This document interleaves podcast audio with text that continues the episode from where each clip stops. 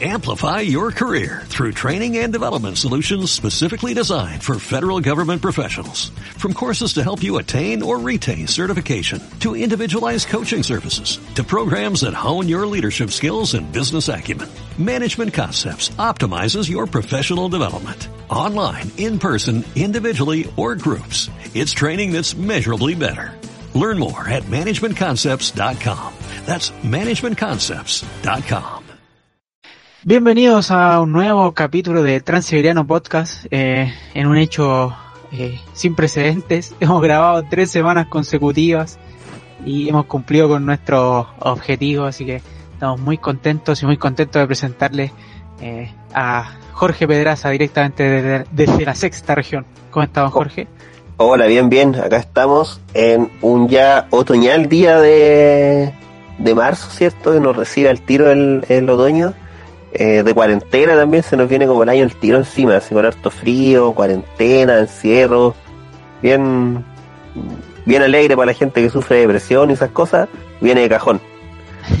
Sí, pues muy bien, aunque se dice que la mayor cantidad de suicidios se da en octubre, pero bueno, eso eh, lo Sí. vemos en otro capítulo, En otro capítulo sobre, sobre la muerte. El equinoccio y los desórdenes mentales. Oye, ya, se nos une nuestro invitado que va a estar en el decimocuarto bloque ya. Así que hay, hay sorpresas porque tenemos al segundo invitado de la historia de Transiberia. Oye, cuéntanos ahí del invitado, yo no, no sé mucho de, de, No, de- cuando de la lo- biografía de este joven. Cuando lo presentemos ahí en el bloque correspondiente. Ya, muy bien. Vamos a tener más invitados, eso sí, tranquilo. Por supuesto. Oye, tenemos que comenzar hablando de esta polémica que hubo entre el presidente de los Estados Unidos, Joe Biden, y el presidente de Rusia, Vladimir Putin. No sé si te enteraste. No, no te, mira, no tenía idea, pero no te puedes pegar con Vladimir Putin. pues. Eh, sí, eh, le, le dijo... Eso es perder una pelea.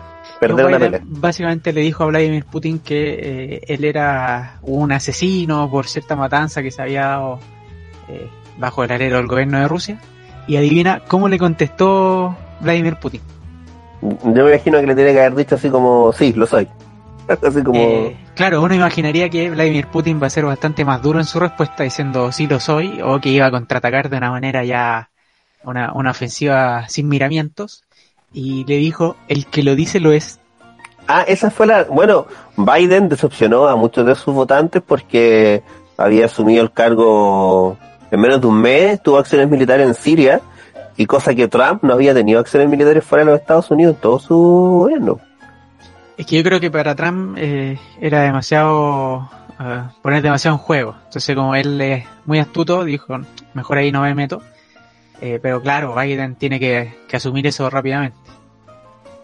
Claro.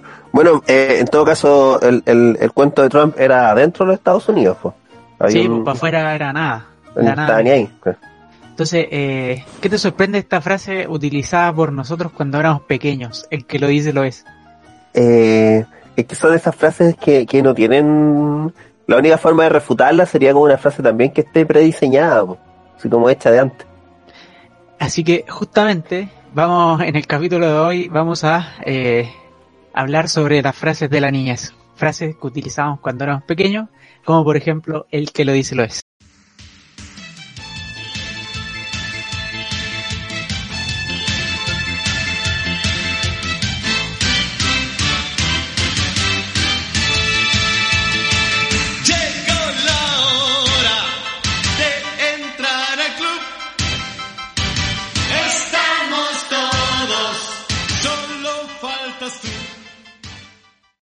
Así que le vamos a pedir a Jaime Cárdenas que prenda su micrófono nomás para probar el audio. Eh, ¿Se me escucha? ¿Se me escucha? Sí, Sí, sí. muy bien, se escucha excelente. Bienvenido. Perfecto. Buena, buenas tardes, muchas gracias, don Jorge. No, no, Vamos. gracias a ti por acompañarnos hoy día. Vamos a presentar a Jaime Cárdenas eh, leyendo su currículum. Él es licenciado en filosofía de la prestigiosa Universidad de Chile. Eh, también es hacedor de magíster inconcluso, ¿no? Eh, sí, sí. Sí. Como le llaman, eh, postulante A. No, no, él eh, no los termina. Ah, ya. eh, lo que importa es el conocimiento. Es como el... Experto Como... en, experto Pepe en Tapia. estudios, claro, experto en Como no. estudios latinoamericanos, en historia latinoamericana. Cre- creo que se llamaba Estudios Sociales y Políticos Latinoamericanos. no sé qué hacía yo ahí, la verdad. Y eh, también eh, experto en frases de la niñez, en la semiótica, la semántica y la epistemología de frases de niñez. Y, la también- metafísica también. Y también hedonista de charcutería. sí, eso es Así cierto. Muy bien. darle la bienvenida a Jaime y preguntarle qué piensa desde el mundo de la filosofía de esta frase eh, de, de eh, nuestro amigo, nuestro amigo personal Vladimir Putin, el que lo dice lo es. Yo creo que, que la contraparte tenía que haber dado una respuesta a la altura de, de la frase de, de, de Putin, creo. Eh, estaba pensando, tengo aquí una lista con frases de la infancia, que hay una que me gusta mucho, que no sé si ustedes la, la habrán escuchado, que era borrarlo a potito pelado. Ah, sí, pues borrarlo- ¿Cuánto? Borrarlo a potito a pelado. potito ¿no? pelado.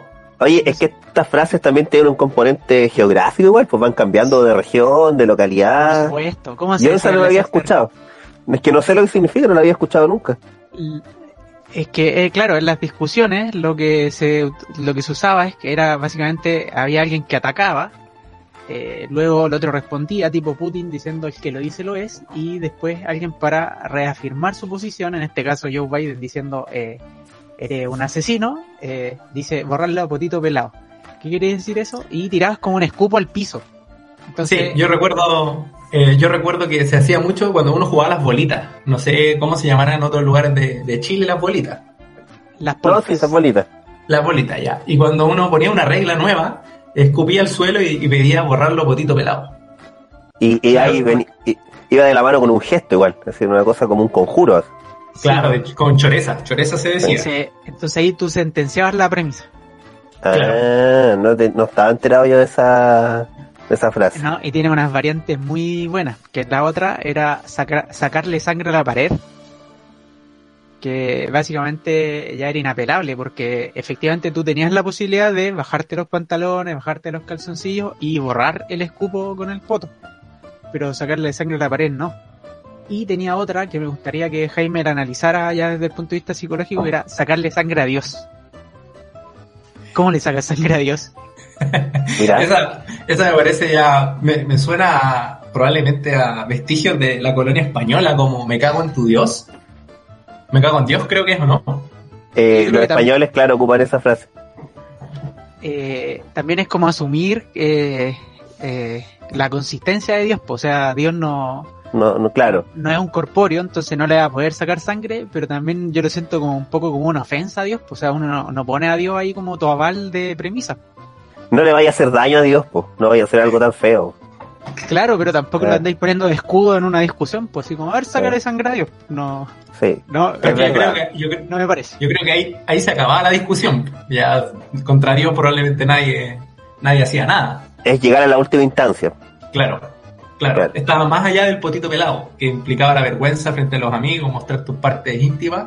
Eh, Dios ya era, estaba por sobre el potito pelado. Claro. ¿Tú, eh, ¿Ustedes alguna vez lo borraron a Poto Pelado? Yo no conocía la frase.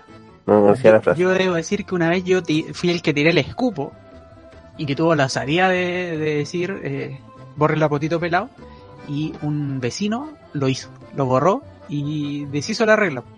Y Él tú quedaste, quedaste helado ahí, vos. que- te claro, lo porque esperabas. después él puso inmediatamente la regla y tiró este sacarle sangre a la pared. Y ahí claro, no, No pudiste. no pude sacarle sangre a la pared, lo intenté, pero no, no pude. Oye, mira, siempre, siempre son como en relación a discusiones estas frases de idea mía. No Es sé qué ahora- piensan ustedes. Ahora estamos en términos de discusiones, en base al tema de, de la respuesta de Vladimir Putin, porque se daban estas cosas. Por ejemplo, estaba el espejito rebotín, que es cuando uno le decía eh, algo a alguien y te querían tirar de vuelta la misma, el mismo juicio, te decían espejito rebotín eh, y Boston, en términos así como de Ivo y Boston. ¿No recuerdan todas esas Sí, sí. eh, y Bolivia. También existía y Bolivia y Boston. Y tú, Ra, Había- y Turra también y Turra. Entonces tenían todas estas frases como que devolvían el juicio Yo, yo recuerdo que hay, hay varias con, vinculadas a las reglas en el juego infantil. Y una clásica que, con- que estábamos el otro día conversando era el último que llega tiene 100 guaguas negras. lo hacía ya la sexta Ah, Jorge. sí. Sí, sí, eso se, se dice. Yo, no- nosotros tenemos, tengo un amigo que le, decimos negro. tu- Tuvo 100 huevos negros. No, le decimos negro, último. ¿eh? Le decimos negro a él, entonces nosotros decimos que su señora llegó última. Ah, a su mamá. Claro, su. O sea, él ahora ya nadie le diría negro porque ahora en realidad es más bien café, ¿vos ¿cachai? Pero fenómenos del siglo XXI, ¿no? Eh, yo tenía, conocía la variante de 100 huevas negras con bigote. Y Ah, no sé eso por qué, ya. porque uno podría haber eh, asumido que en los años 90, principios del 2000, eh, ser negro tenía una connotación negativa, pero tener bigote. Además, el bigote es algo que se puede rasurar. ¿Qué, qué le agrega el tener bigote? Una Pero la, es que la guagua tenga bigote es, es feo, ¿no? Sí, pero se puede rasurar. Eso En sí. cambio, si la guagua era negra, en ese momento no, podía ir blanquearla. Yo, yo sé que, que en la familia de mi señora eh, les tenían prohibido esa frase. Pero no por una cuestión de, de racismo y nada por el estilo, sino porque una vez dijeron el que llega último tiene 100 huevas negras y mi cuñado en ese tiempo que era un niñito de 5 años se cayó por la escalera. Salió así como disparado corriendo para no tener huevas negras y, y se sacó la cresta y ahí quedó lesionado. Entonces ya nadie podía decir eso porque generaba accidentes. ¿Y, los sobrinos qué, de qué color salieron? Eh, Sabéis que son, son morenos, pero no son negros. Igual él cumplió su cometido de no llegar último y no tener huevas negras. Y además yo creo que tenía una, una componente de, de ser cómplice del racismo porque nadie, nadie se rebelaba contra eso, porque nadie decía, es que yo voy a llegar último, porque yo estaría orgulloso de tener 100 huevas Claro. negras. Además, Era ¿cómo como jugar al perro. tener 100 huevas negras, ¿te imagináis iniciar una relación amorosa así, decir, ya empezar a proyectarte, como que te pregunten, oye, ¿tú te veís eh, haciendo una familia conmigo? Sí, mi amor, pero lo que pasa es que yo una vez llegué último. Entonces va a tener 100 huevas negras. ¿Cómo va a ser ese, esa gestación de las 100 huevas? ¿Cómo se lo- se generaron divorcios a lo mejor por eso. Si no, y esto llega hasta acá. Yo no quiero Ah, tener claro. 100 huevas negras. Pero yo agregaría el componente Opus Dei ahí, porque el Opus Dei apunta a las 100 guaguas, pero no negras. Entonces yo creo que ahí también hay un... Claro. Y ellos quieren son winners, pues siempre quieren llegar primero ahí en... Claro, entonces era así como, eh, el último que llega tiene 100 guaguas. Oh, yo también, nadie llega. Pero después negras. Y ahí estaba la, la competencia. Claro.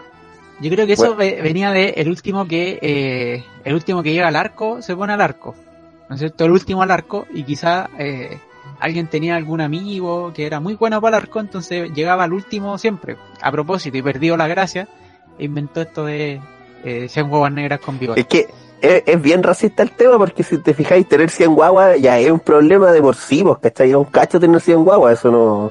Yo creo que estamos los tres de acuerdo. Bastaba con eso. ¿Por qué tienen que ser negras? No...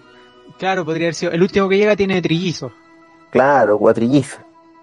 pero ¿por qué 100 huevas y negras? ¿Y en Son qué ra- contexto se daba eso? ¿Para, qué- para qué hab- había que llegar primero? ¿Qué, Para llegar a- ganabas? a comer torta, a, servir, a cuando te servían completo, o por último cuando salían todos corriendo nomás, pues, Antonio. Creo yo, no sé. O Era para no como ponerse de- al arco. Para no ponerse Claro. al arco, claro. Para el- o Jaime cuando tiene jugábamos razón. Al, al 25. Porque también hay que recordar que había otra regla, implícita probablemente, que era el hueón al arco. El más hueón al arco. Claro. Entonces tenía el más hueón al arco con 100 guaguas negra y bigote era cada vez agregarle más más perjuicio al hecho llegar Claro. último. De hecho, la, la frase el más hueón al arco se ocupa de repente cuando tú sentís que te están calzando con algo y dices, claro, el más hueón al arco. Así como, me están dejando aquí. Es que antes ir al arco era todo, todo un desafío porque eh, no había arco. Era una estructura imaginaria, era una construcción eh, comunitaria, una construcción Metafísica diría yo. Le agregaría al metafísica, metafísico. además la, la regla, el- las dimensiones del arco dependían de las dimensiones del arquero, porque como bien va a contar Jaime ahora, se daba la siguiente situación. Cuando uno se enfrentaba al arquero y trataba de definir, tenía que de hacerlo dentro de los parámetros de la mochila o los polerones que estaban en, en el arco. Pero si uno la tiraba por arriba del arquero, casi siempre era alto o altura. Y la altura dependía de, de la altura del arquero. Entonces, si uno ponía un arquero más chico, era más fácil. Claro, había que hacerle goles por abajo. Claro, había- tenía que ir a todo a ras de piso. Esos partidos eran todos. Y justamente ahí se eh, volvemos al inicio, justamente habían eh, discusiones en términos de que a veces, el, obviamente el equipo que eh, atacaba consideraba que era gol, que no había sido altura, que el arquero podía saltar y podía esforzarse por tapar el balón. y justamente ahí llegaban los gol y penal. Gol o penal. O sea, o me, o me dais el gol o es penal. Y además, eh, ¿quién iba a elegir gol? Siempre era penal, no sé. Claro, siempre era penal. Pero ahí siempre igual había un arco, po. siempre había algo que se ponía de arco, una polera, una piedra, una Sí, pues, mochila. pero para delimitar eh, eh, el ancho del arco, pero no, La no altura delimitaba no. por donde pasaban los No. travesaños ni, Es ni verdad. los postes. Entonces, eh, cuando la pelota pasaba cerca de las mochilas en una proyección eh, vertical, no, ahí ah, se, se daba toda una discusión. Yo creo que de ahí nació el concepto del bar. Me acuerdo también que había una, una, una versión del gol o penal que era el, el penal o nada. Que ya no daba la posibilidad de discusión de gol, era nada, la nada misma, lo que sabemos que implica en filosofía de la nada. Entonces era, era complejo, era una Claro, metafísica. Una vez eh, a mí me tocó esa situación y yo elegí la nada. Elijo nada. Y ahí quedamos. Se acabó el partido. No, no, se acabó todo. Se acabó todo. Empezó Sí, otro se- mundo de nuevo, igualito. se, se, se- acabó el partido, se acabó el fútbol. Ese, ese fue el momento en que no, no, nos, en- nos volvimos adultos, en que crecimos. Cuando dijeron penal o nada, yo dije nada, y ya nunca más jugamos en la calle. Oye, yo tengo una pregunta para Jaime, que a lo mejor no tiene mucho que ver con el tema, pero a propósito de lo que estaban hablando, que yo siento que el fútbol es un mar inagotable para la filosofía, ¿no? Es como... Es un océano de O temas. sea, Sí, sí, desde, desde las reglas, desde las discusiones, desde las frases de jugadores. Yo ahí, no sé si han hecho un capítulo de frases de futbolistas famosas. No, Eh, no, pero hemos no. nombrado a Murci Rojas varias veces. Bueno, yo creo que ahí tenemos un filósofo del lenguaje. Eh, y también hay filósofos que, o sea, hay, sí, hay filósofos que fueron futbolistas, que, que tienen su pasado deporti- deportivo. hay un Sócrates, ¿o no? Bueno, brasileño. So- sí, Sócrates que jugaba en, el doctor Sócrates, era médico además. Mira, Sí, pues, era médico. Eh, No, pero es cierto, es cierto. Albert es cierto. Camus. sí, sí sé, sí, sí sé, Sócrates es Albert un Camus grande. jugó fútbol también, pues. Sí, como Albert a nivel ju- juven- juvenil. Yo, yo sé que no es un filósofo, pero Julio Iglesias, que es un filósofo del amor, también jugó fútbol en el Real Madrid, si Y no me far- farquero juvenil, pues, estuvo en las divisiones inferiores del, del Real Madrid. Bueno, Miguel Bosé fue torero. Sé que no viene al caso, pero quería nombrarlo. Oye, eh, volviendo al, al tema de la frase, yo también anoté algunas.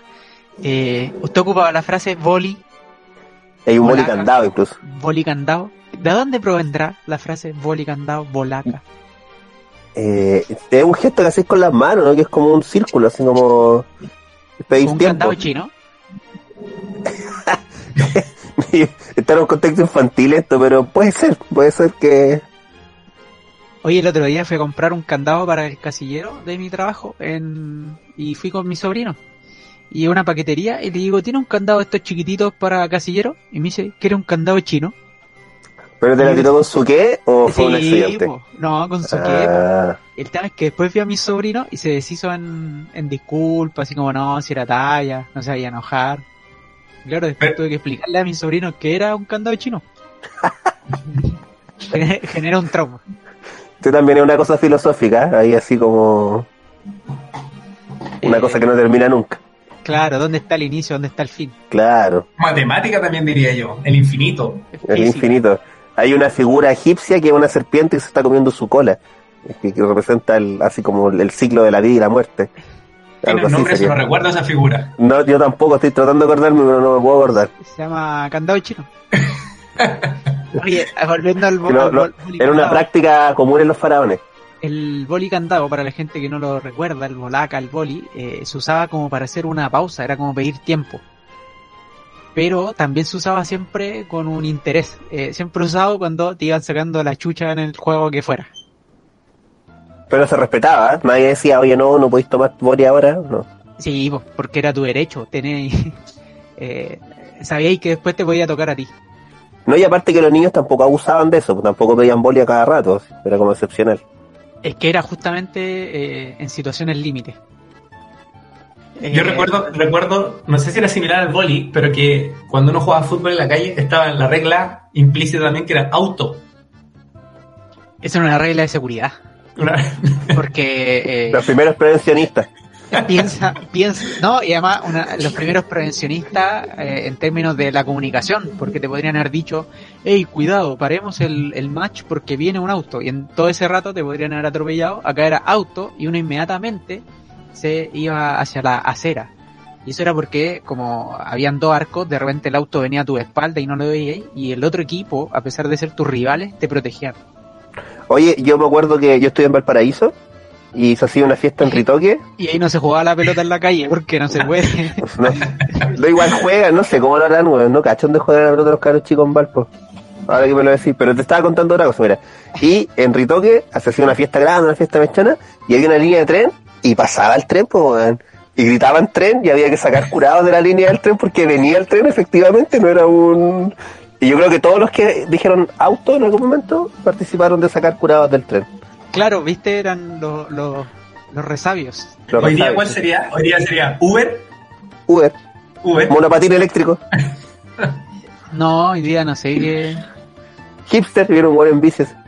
Eso. Fixie, Fixie. Claro, Fixie, vieron un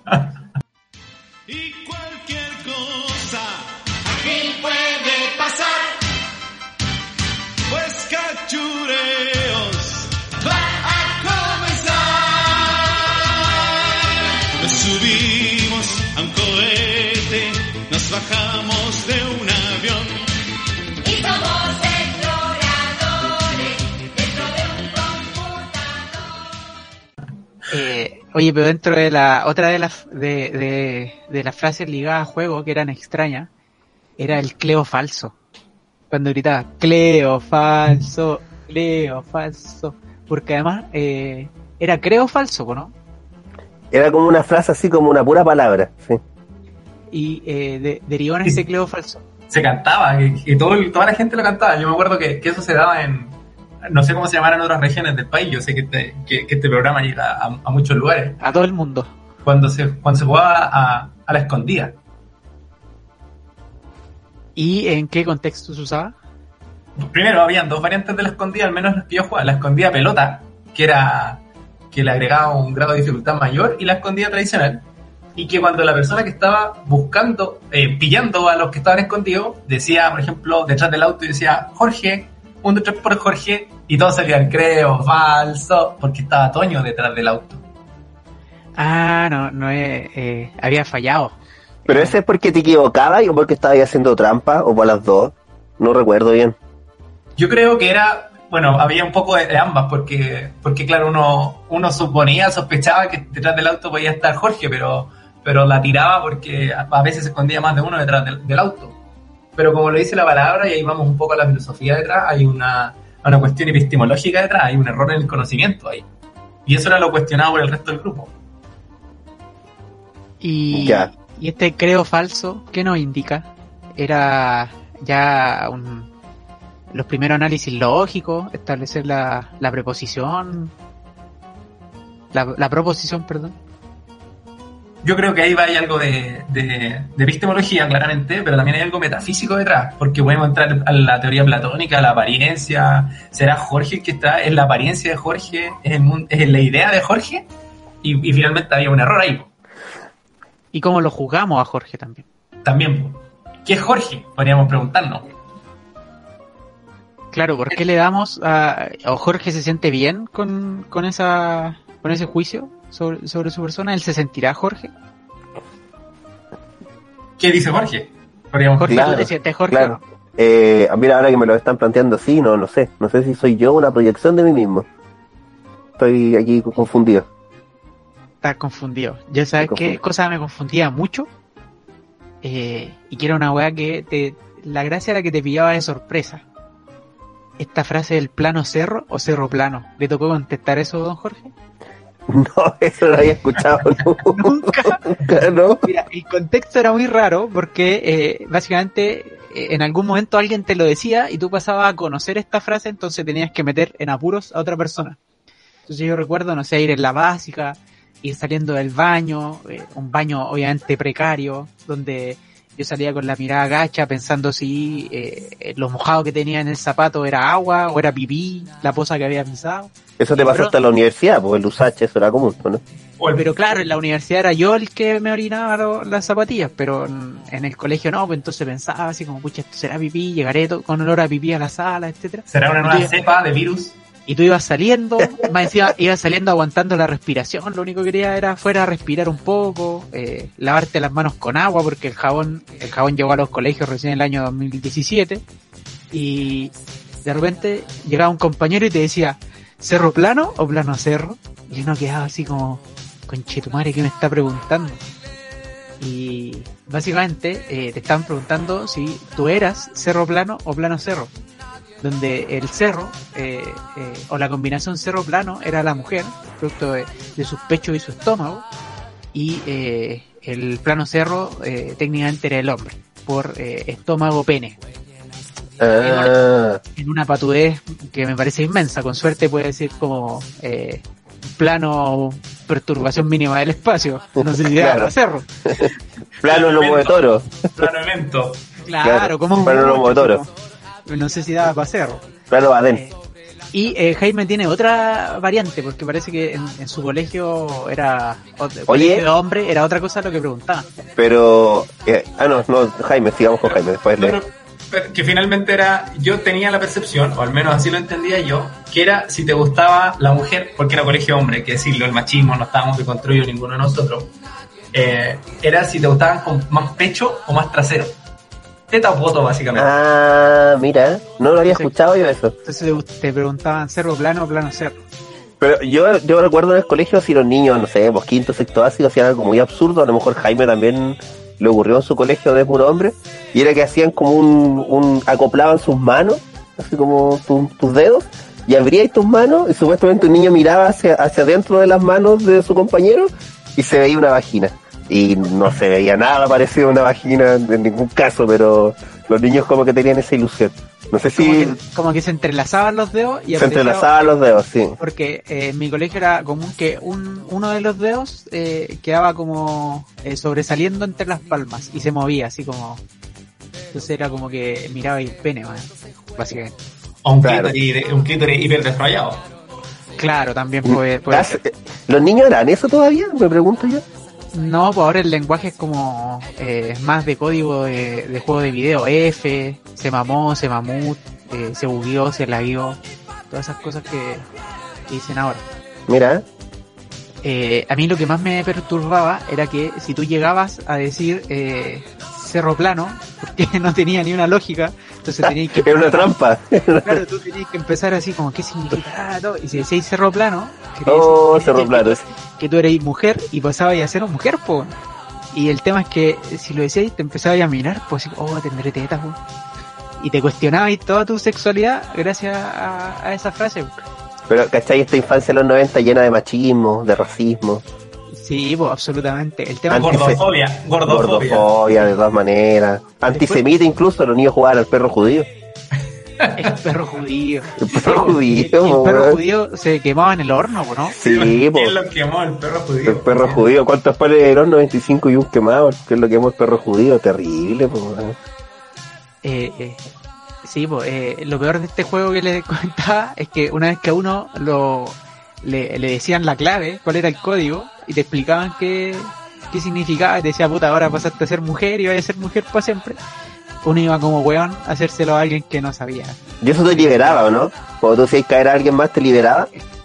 Eh, no, pero si decía cerro plano, pasaba a ser como de, de- de tu grupo, así como que, Ah, ya. ah, ahí están las mujeres. Sería interesante eh, responder hoy día si eres cerro plano. O cerro cerro. Mira, ahí, O plano, plano. La costa, no sé. estoy Sí. Yo, yo creo que sería plano cerro plano. Plano. Cerro plano. Por la, la guata, el cerro. Y lo demás, todo plano. Pectoral, hay partes del pectoral. Pectoral plano. Sí, vos, plano, cerro, plano. Eso sería ahora. Eso contestaría. Oye, ¿tuvieron eh, loro? En, la, en nuestra época estaba muy de moda los loros, No. ¿No? No, yo no. Jorge, ¿tú no tuviste loro? En, ¿Un loro bueno, así como mascota? Sí, pues, por supuesto. En los 90 se vendían en todas las ferias y y más encima no se utilizaba esto de que tú eran jaula porque se les cortaban la ala. O sea, no, no que se les cortaba la ala de la base, sino que se le Se le, claro, como- se le cortaban las plumas. las plumas o, o era como un tendón que hacía que se moviera la ala, entonces ahí eh, el, el loro no podía volar y básicamente andaba a los saltos nomás por la casa, etcétera. O sea, a la misoginia, a la gordofobia, al antisemitismo y a el machismo le sumamos el maltrato animal. Maltrato Específico. animal, Ah, ya. absolutamente. El tema es que lo Qué entretenido, lindo el chile el que crecimos. el tema es que eh, lo entretenido era enseñarle palabras al loro y el loro cada vez que veía una persona o alguien iba así como "Oh, el lorito, el loro repetía la palabra. ¿Y sabe cuál era la palabra? Cara de huevo.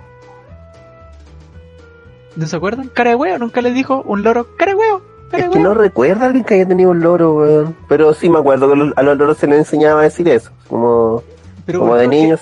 Ni siquiera era como cara de hueón, ahueonado, sino que era cara de huevo. ¿Era huevo? Sí, po, pero así como cara de huevo, cara de huevo. Y no sé por qué se le llama el cara de huevo. Que ¿Será malo Era- tener cara de huevo? habría una deformación como de cara de hueón. Como Manolo Cabeza de Huevo. ¿Escucharon ese audio alguna vez? Manolo que ese huevo de los eh, Brandy Huevo Totote. Sí. No, no lo escuché yo. No llegó a mi, a mi comuna.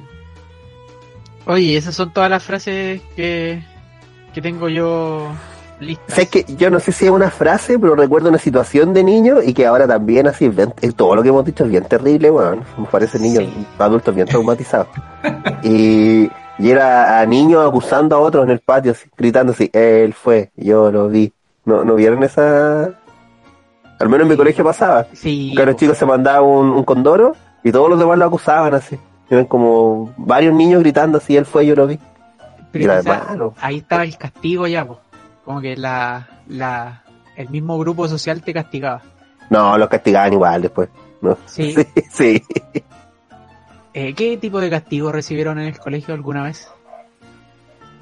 A nosotros en el, en el colegio nos hacían ir en la tarde a hacer tareas. Eh, de repente nos hacían limpiar algunas cosas. Yo Eh, recuerdo no tener recreo. Nos hacían, no, a mí me acuerdo me hicieron ponerme al sol, quedarme parado así como afuera al sol.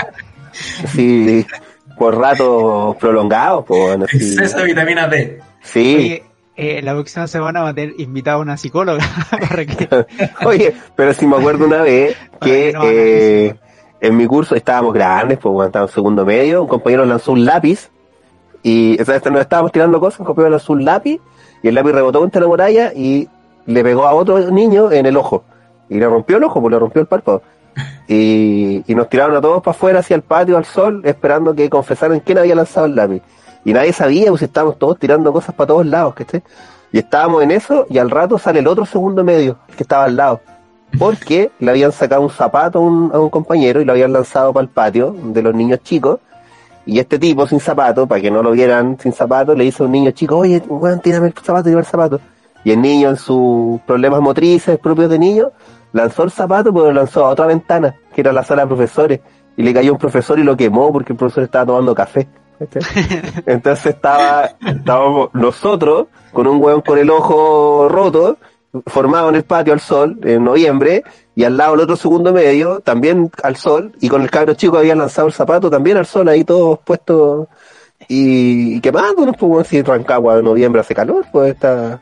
¿Qué colegio Montessori era el tuyo, Jorge? Sí. eso era, era notable. Esos No, y espérate, espérate que era pagado, me encima era caro, weón, mi mamá pagaba para no hicieran esas weas, esos castigos colectivos eran notables. Era así como que, ya, nadie fue, todos cagaron. Claro, y la guinda de esta situación es que el guan que tenía el ojo roto en un momento dice, oiga, profe, me puedo ir porque el lápiz no lo tiré yo, obviamente, y lo castigaron más todavía. Lo suspendieron, weón. Sí, o también es Por mal por hablado. Todos eran culpables de repente así como, oiga, profe, pero yo andaba en el baño y el inspector me vio. No, igual es culpable por ser parte del curso y se queda. Y obviamente en ese, en ese caso había eh, castigo hacia los hombres. Las mujeres se podían ir. Yo por lo menos que Tenía puros mixto, compañeros. colegio mixto, las mujeres se iban porque ellas no eran culpables y efectivamente no lo habían hecho. Y los hombres nos tenían que quedar todos sin recreo, hasta más tarde. Yo tengo dos situaciones de, de castigos colectivos, eh, bien así como chistosas y pasteles. Las dos en, una en primero medio y la otra en segundo medio. una vez en primero medio a un compañero, el, el Correa, eh, le hicimos eh, malteo porque eh, estaba de cumpleaños. que el malteo en Rancagua se llama la estiradita, ¿o no? Es una estiradita, sí. Ya, Pero igual Malteo sí se ocupa, se ocupa. y en- y en otro lado es manteo, porque técnicamente es como hacer como un mantel, ¿no es cierto? Y, Es como una manta, sí. Claro, y paraíso ahí- le dicen así. y deriva en malteo en Santiago porque se nos toman. Y en algún momento empezamos a pegarle las clásicas eh, patadas en el, en el poto mientras le hacíamos el malteo, pero una cosa así como Correa estaba disfrutándolo, de repente ponía cara así como que oh, una patadita. Y después lo tiramos al suelo y le empezamos a pegar. El tema es que Correa quedó medio dañado, así como no sé qué, pero él nunca así como acusar, eh, llorar menos, ni decir nada, porque él era muy bueno para huear y todo, y se prestó para la cosa. El asunto es que después Correa no volvió más a la sala. No volvió, no volvió, no volvió. Y eh, llegaron, eh, se inicia la clase, llegó la profe jefe, cosa que no nos tocaba con ella, llegaron inspectores, directivos, estaba toda la plana del colegio ahí en la sala. Era grave. La OPD. Claro, todo, PDI, fiscalía. Eh, Defensor de la infancia. ¿qué pasó, con, ¿qué pasó con Correa? Y nosotros así como, no, le hicimos un malteo porque estaba de cumpleaños y lo típico, ¿no? Pero no, si no le pasó nada a Correa. Correa en este momento está en el hospital, están haciendo exámenes porque parece que tiene perforado el vaso. Algo poco grave. sí. Eh, después finalmente eh, a Correa no le había pasado nada, solo era el, el, el golpe, pero había sido un golpe al parecer bastante fuerte.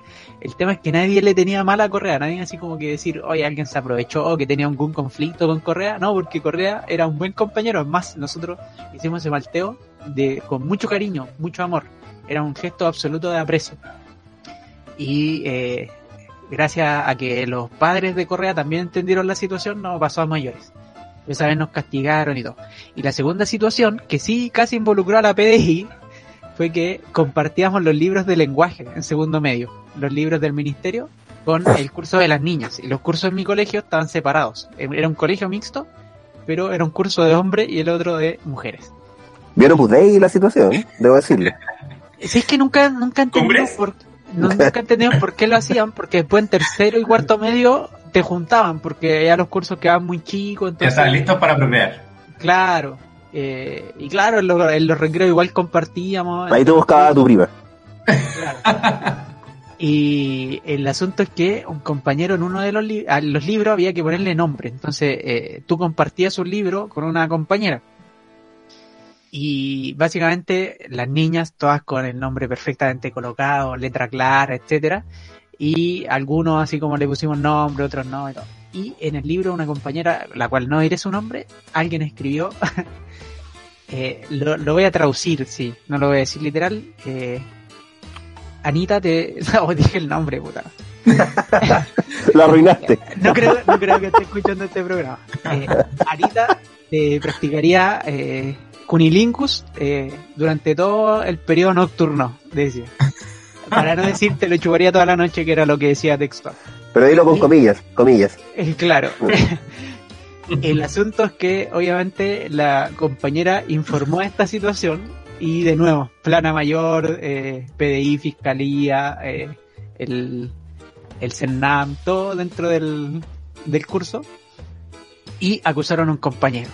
A, no, no le voy a decir el nombre, ya, lo acusaron a él, que era él, era él, era él. Y la mamá contrató a un ex policía de investigación en esa época para, para que hiciera un examen grafológico.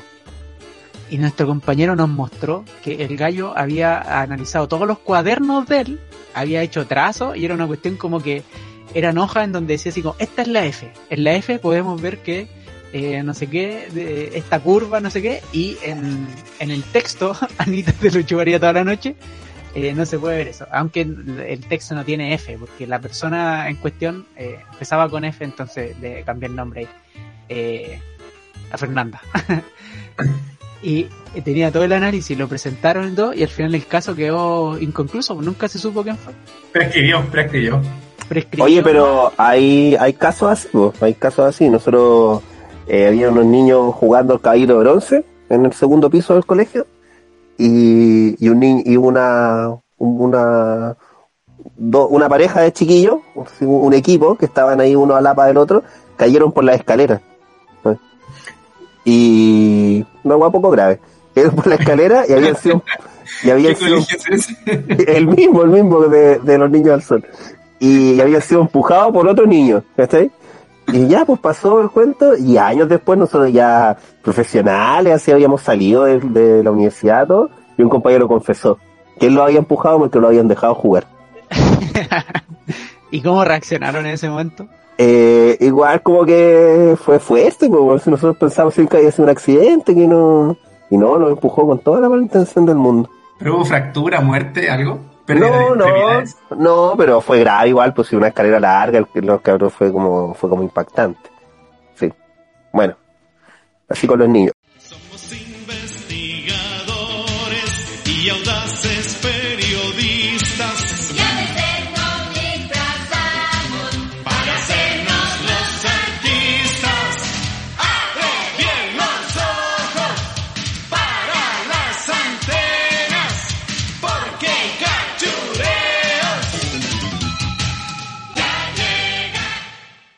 Oye, Jaime, ¿y en- algo, alguna historia similar en tu colegio de esta infancia maravillosa que tuvimos todos, parece? me estaba acordando, eh, que bueno que esto no tenga, no, tenga, uno, no salga a la cara de uno, pero me acuerdo que colegio de hombre teníamos la costumbre, mala probablemente, de pegarnos en los cocos.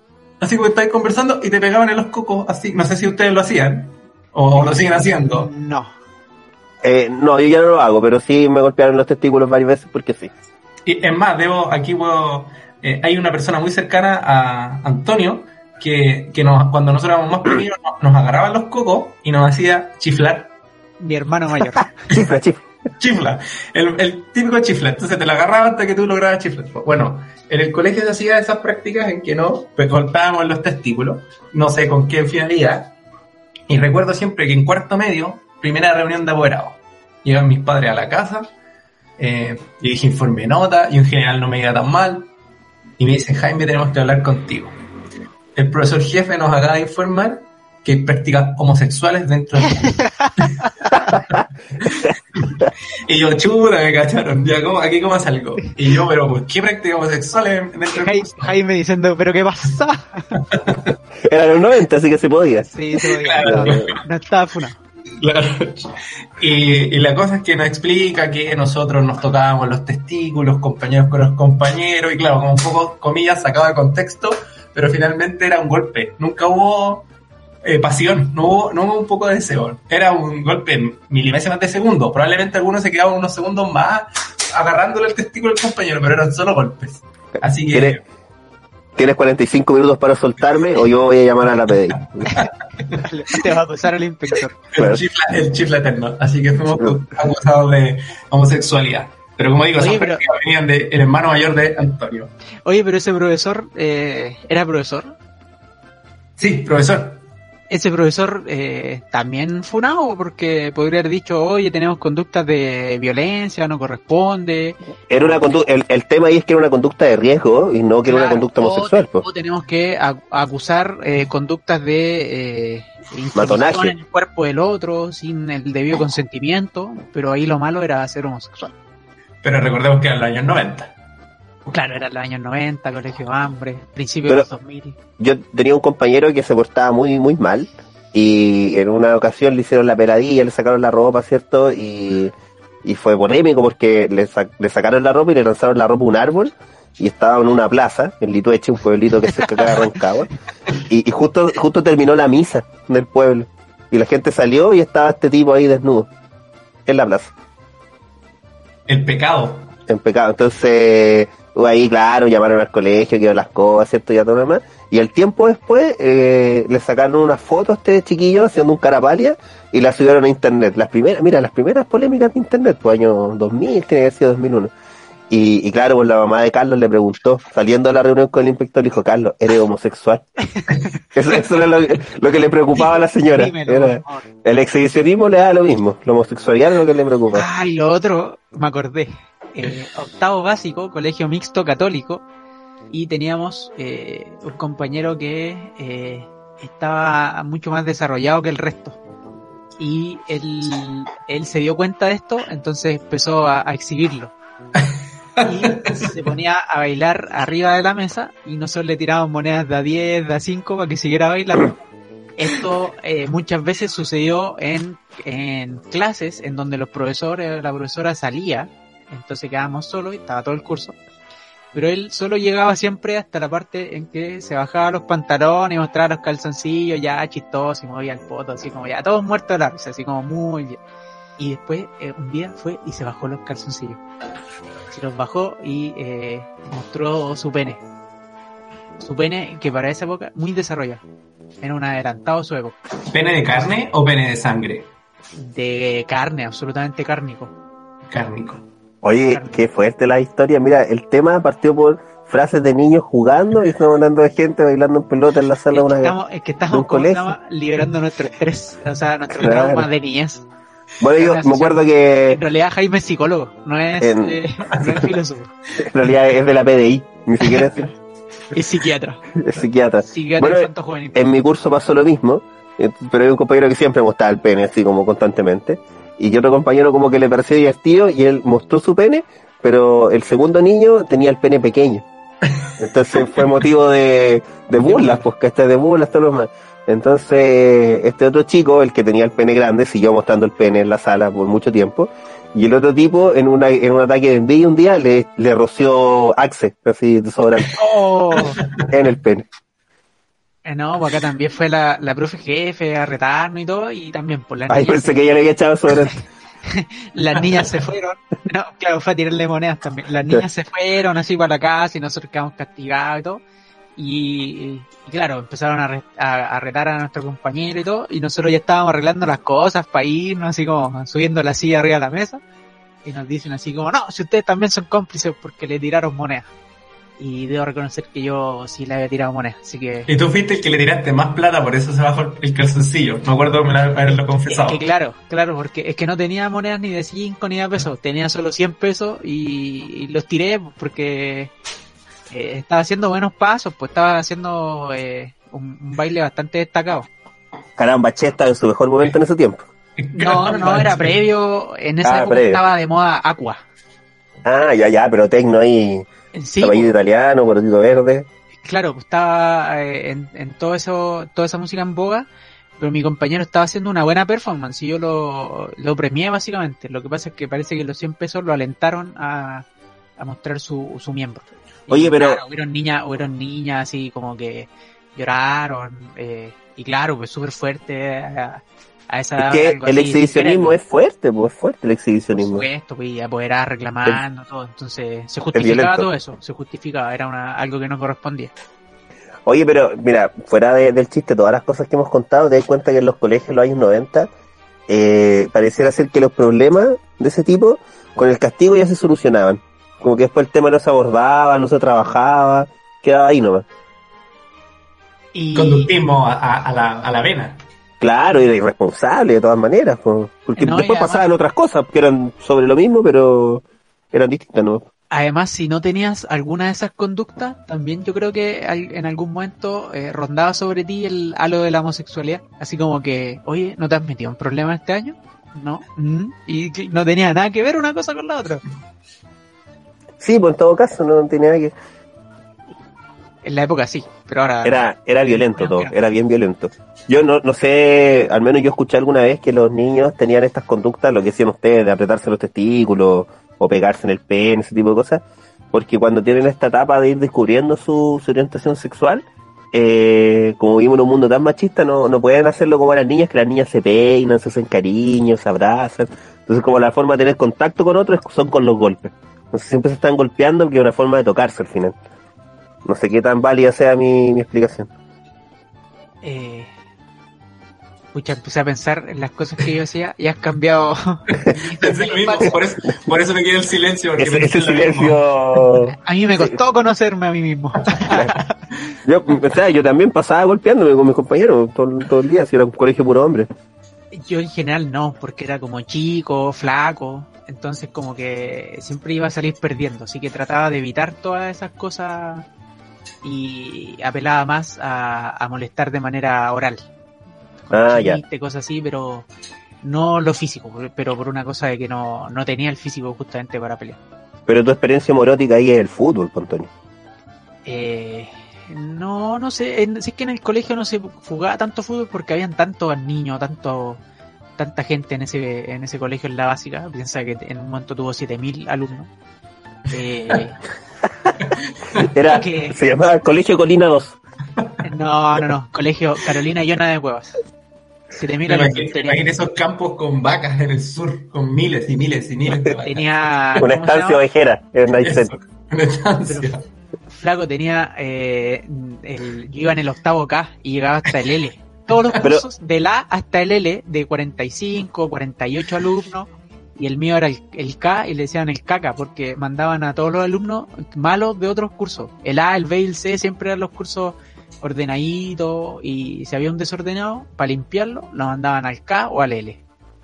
Oye, pero tú una vez me contabas que le hicieron un homenaje por ser el colegio con más alumnos en América Latina, ¿o no? Sí, pues en su momento fue el colegio con, con más alumnos en, la- en América Latina y eh, a, a inaugurar el, el edificio nuevo fue Eduardo Frei, en esa época presidente de la nación. Que estaba O sea- en Chile. Ya, ya había que. Sí. Vino, vino de Fue una- visita. Fue una de las pocas veces que estuvo en, en el país. Eh, O sea, Antonio, tú me quieres decir que en Sao Paulo, que hay 32 millones de habitantes, hay colegios que tenían menos alumnos que el colegio en el que estás tú. por supuesto, sí. Pues. Terrible, sí, weón. me- el- y después Una fábrica. el colegio, claro, cuando yo me fui, recién estaba pasando la jornada completa, porque al principio yo iba en la, es, yo creo que por eso tenía tantos alumnos. En, hasta sexto básico fui en la tarde, entonces tenía jornada de mañana y de tarde. Y después pasamos a jornada completa y ahí tuvieron que empezar a bajar la cantidad ya de, de cursos, más que de alumnos por curso, porque era demasiado. Además tenía enseñanza media, científico humanista, técnico profesional, artística, tenía seminario para, para estudiar de pura. Eh, entonces era una, weá, una locura. Además que sí. Mira, El colegio son como unas ocho manzanas, una cuestión así. De, yo igual había muchos alumnos en el colegio, pero había muchos alumnos para, para lo que es Rancagua era un colegio grande, pero no a ese nivel, pues. Eran 2.000 alumnos, 2.500 alumnos. Sí, pues entonces no se podía jugar a la pelota, o quizás así como, como mucho al 25, en un rinconcito. Eh, también jugábamos básquetbol, habían como hartos aros de básquetbol y como en grupitos. Pero no, no, una experiencia traumática. El baño era para un colegio como de 300 alumnos. mencionaste el 25 y me acordé de la, de la, el- la hipótesis que plantea Jorge de, del- de la violencia, del golpe. El 25 era, era para pegarse. Era, estaba hecho eso, para pegarle Sí. Y tenía muchas variantes también. El zoo, el poquito patá. El... Yo jugaba uno que era el, el caliente caliente, que tú escondías. Mira la weá que va a contar. A propósito de, del homorotismo. No, no, no, pero no tenía nada que ver con eso. Sí, tiene que ver con una cuestión física. Y eh, tú escondías un cinturón. Lo escondías en cualquier parte. Entonces los demás salían a buscar el cinturón. Y tú empezabas a decir, Jorge está frío, frío. Porque no estaba cerca del cinturón, básicamente. Pero, Después Jorge, no, tibio, tibio. Entonces, como, ah, Jorge se acercó, se movió hacia el noroeste, 32 grados latitud sur, vamos a ir todos para allá. Entonces de repente, no sé, po, no, Jorge ahora frío, frío, Jaime. O Jaime está empezando a calentarse. O Jaime, caliente, caliente. Entonces después estaban todos cerca de Jaime, junto con Jaime, buscando ahí en la zona, tú lo habías escondido debajo de un matorral, adentro del medidor del agua, de, de algún vecino, alguna vecina. Y claro, alguno de ustedes encontraba este, este cinturón y tenías el derecho a salir corriendo con el cinturón pegándole a tus eh, a tus colegas de juego. Y tenías que establecer algún punto en donde ya te salvas que generalmente era un poste bastante alejado. Y si llegabas ahí antes de que de, del, del que encontrara el cinturón no te pasaba nada. No tenía 100 guapas negras para, para hacer el, el- el Claro. para cerrar, cerrar este círculo de... Claro, y tú que el que escondía el cinturón eh, era el que eh, estaba siempre lejos, pues estaba al lado del poste dando las indicaciones, no le pasaba nada. Pero muchas veces yo vi eh, amigos que quedaron entre el que encontró el eh, entre el, el que encontró el cinturón quedaba entre ellos y el poste y eran masacrados, masacrados, pero así Ah, llagas, sí. llagas en la espalda, en el cuerpo, pero después uno asumía, porque una vez que a ti te al que más le pegaban, era el que escondía el cinturón después. Bueno, yo, yo me acuerdo que como era un colegio de iglesia, ahí el, el lugar en el que la gente tenía que tocar para liberarse de esta maldición, ya sea en el 25, en el sol, en el Quito Patada, todas esas variantes, era la puerta de la capilla. Mira qué simbólico. Y claro, ahí sí te liberabas. Sí, diga. Y una vez también la misma historia que contaste tú, un, un, un compañero le pegó muy fuerte a otro, a otro compañero que era más pequeñito, muchi- más, más flaquito, entonces quedó ahí que había abusado. Entonces, eh, él tenía que escapar. Y cuando él iba a llegar a la puerta de la capilla, los que eran más grandes del curso lo tomaban y lanzaban para atrás. Entonces no llegaba nunca a la puerta de la capilla. Y, y fue violencia desatada, eso fue, fue un El escarmiento. mito de. Claro, claro, sí, yo creo que es lo más cercano a eso, sí. Y no, no podía llegar cada vez que iba a llegar a la capilla, alguien lo tomaba y lo tiraba para atrás y le seguían pegando patas en el culo, así fue horrible. O sea, yo lo encuentro horrible ahora, en ese momento me reí mucho, que participé. Era yo el que pegaba. Era yo el que pegaba, sí, no, pegué, obviamente, pegué también, sí. Yo, yo me acuerdo de estos juegos eh, de colegio violentos, homoeróticos. Había uno que, si uno lo analiza desde fuera, nosotros le llamamos al pegar, pegar, pero no sé cómo se llama en otros lados. De hecho, no sé si se llama así. El palo y el burro. el palo y el burro. Algo no erótico. Ya, palo burro. El sujeto que hacía de burro, supongo, ponía su cabeza entre la entrepierna del palo, Sí, mostrándole el trasero al resto de los jugadores. Oye, no, pero ¿qué está pasando? Pero sí lo, lo vi, lo vi y lo jugué. Todos procedían a ahí, y el que el palo es el que la llevaba, básicamente. el palo el que inventaba juegos y también tenía una presión porque a él no le pasaba nada, pero si los participantes encontraban que sus juegos eran fome, tenía que ponerse de burro. Entonces tenía que ser como dinámico.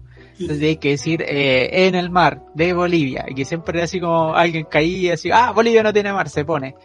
Eh, eh, linterna verde, le, le ahí una patada y rompía ahí el foco. Estaba la en Chile, que tú abrías rápidamente los brazos y si tocabas a alguien, ese se ponía de, de burro. Ahí- Ahí, era el callejón de las maracas y el callejón de los karatecas. Sí, po, el callejón de las maracas, el callejón de los karatecas, Jesús le pega a los romanos, Monitos cagando en misa, ese era el más divertido. bonitos cagando en misa A también. ese, que- no a ese quería llegar. A ese que yo quería llegar. Porque ya que estábamos hablando de estas frases de la infancia, monitos cagando en misa. Me imagino como un templo, un templo budista en el sudeste asiático de estos monitos que andan ahí. Pero claro, ahí, ahí no sería como eh, mal mirado porque en el sudeste asiático como que los monjes dejan ser a los monos. Quizás por Hay eso. un, templo de las raras por ahí. Claro. O en la puerta, en la puerta de Notre Dame, en las catedrales medievales, también uno puede ver estas figuras medias animalescas, medias humanas, Sí, haciendo estas... Para que los que nunca jugaron a esto tienen que pensar que tú tenías que agacharte en cuclillas, tomar tus brazos, pasar detrás. de tu trasero y eh, entrelazar tus manos eh, con eh, proyectándolas hacia hacia adelante por entre tus piernas, una cosa así, ¿no es cierto? rezando. Y tenías que estar justamente rezando y alguien iba y te empujaba desde la cabeza para que cayeras de espalda en el piso, piso que generalmente tenía piedra, eh, eh, pedazos de vidrio, jeringa utilizada. No había goma eva, ningún caso. Claro, no había estos, estos parques que hay hoy en día. Y eh, no tenías que desarmarte. Si te desarmabas, pasabas a Hacer el burro. Eh, yo también recuerdo que eh, Jesús le pega a los romanos. Y No me acordaba el, el que era burro salía persiguiendo y eh, le, le pegaba a los otros participantes y solo tenía derecho a pegarle, no les pegaba, no pasaban a ser burro ni nada. Eh, pero luego el palo gritaba, eh, ahora los romanos le pegan a Jesús. Y tú ibas y le pegabas a Jesús. Oye, pero y le mira, decía, y le gritaba, maldito fariseo, y le pegabas. yo pensé que este programa iba a ser divertido y ahora siento un poco de miedo. Hemos hablado de abuso físico, ¿cierto? Homoerotismo, figuras religiosas, es que es terrible.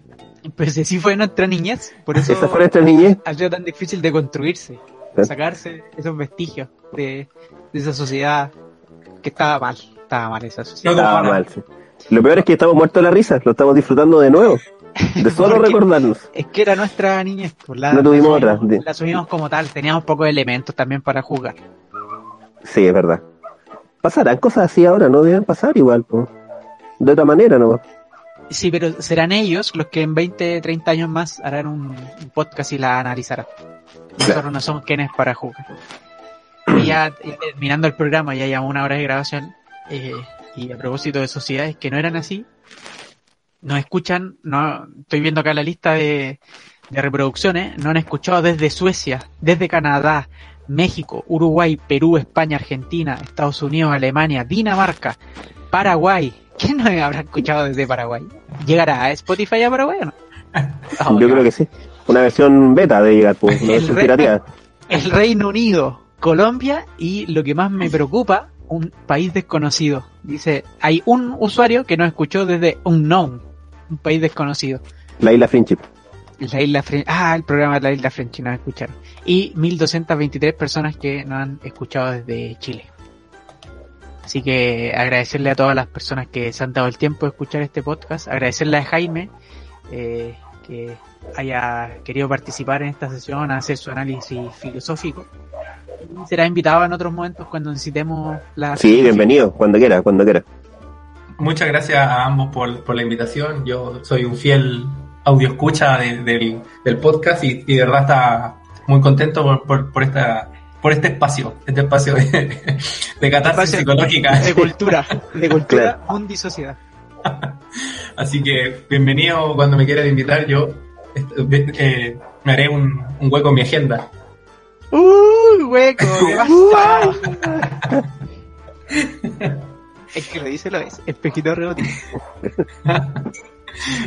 ya, voy, así que los dejamos a todos invitados a eh, seguir escuchándonos, escuchar los capítulos anteriores, a repasar los viejos capítulos y a compartir en sus redes sociales y decir, escuchen este podcast. Acuérdense de cuando éramos niños y de construyanse también, un llamado a la deconstrucción. Claro, es bueno verlo, reírse, pero no seguir con esas cosas hoy día. Claro, nosotros lo contamos eh, para que para que no se repita. Claro, contamos la historia para que no se repita. Y nos dio risa porque estamos nerviosos, ¿no? Pero no hay, no hay que esconder la realidad. Claro, eso también hay que es meterla debajo del alfombra. Me estaba acordando de una frase, aquí no hay pan duro, recuerden, aquí no hay pan duro. no hay pan duro, gritáis para afuera, no hay pan duro. ¿Por qué Mira. era eso? Llegaba alguien y te tocaba el timbre y era como un vagabundo. Sí, como era como, era como una forma de decir así, no me molestí, así que no hay pan duro, así como andate a guardar a otro lado. De haber sido un vagabundo que buscaba pan duro, por así como me da pan duro y se lo comía duro, lo mojaba, no sé. O sea, no solo éramos racistas, homofóbicos, eh, gordofóbicos, sino también aporafóbicos, aporofóbicos. Claro, Eso, clasista y aporofóbico. Ay, qué terrible. Qué ¿Cómo terrible. ¿Cómo no iba a salir así, señor? Es mi Piensa que infancia. Señor, El Chile, la, el señor Chile la Gilfán, Es mi transición. infancia. El Chile la transición. Todo Esto es culpa de Patricio Algo. Yo lo culpo a él. Cuando dijo civiles y militares. Sí. Yo culpo al, al día lunes. Día lunes es culpable de todo esto. Venga conmigo. El Sala. Conmigo. No, gran valor a Polito Sara, yo lo defiendo a morir. Alvarito Sala. Ya, nos vemos. Ya, nos vemos. Gracias, Jaime. Gracias, jóvenes. Un gusto. Buenas, igual para Adiós. acá. Saludos, chau, chau. Chao.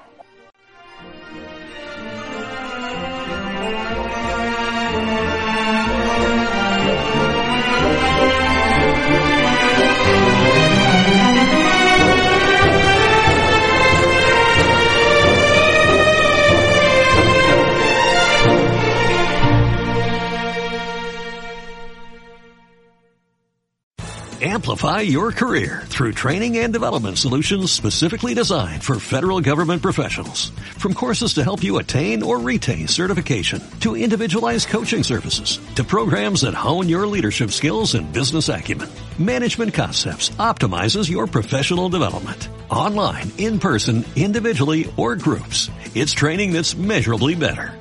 Learn more at managementconcepts.com. That's managementconcepts.com.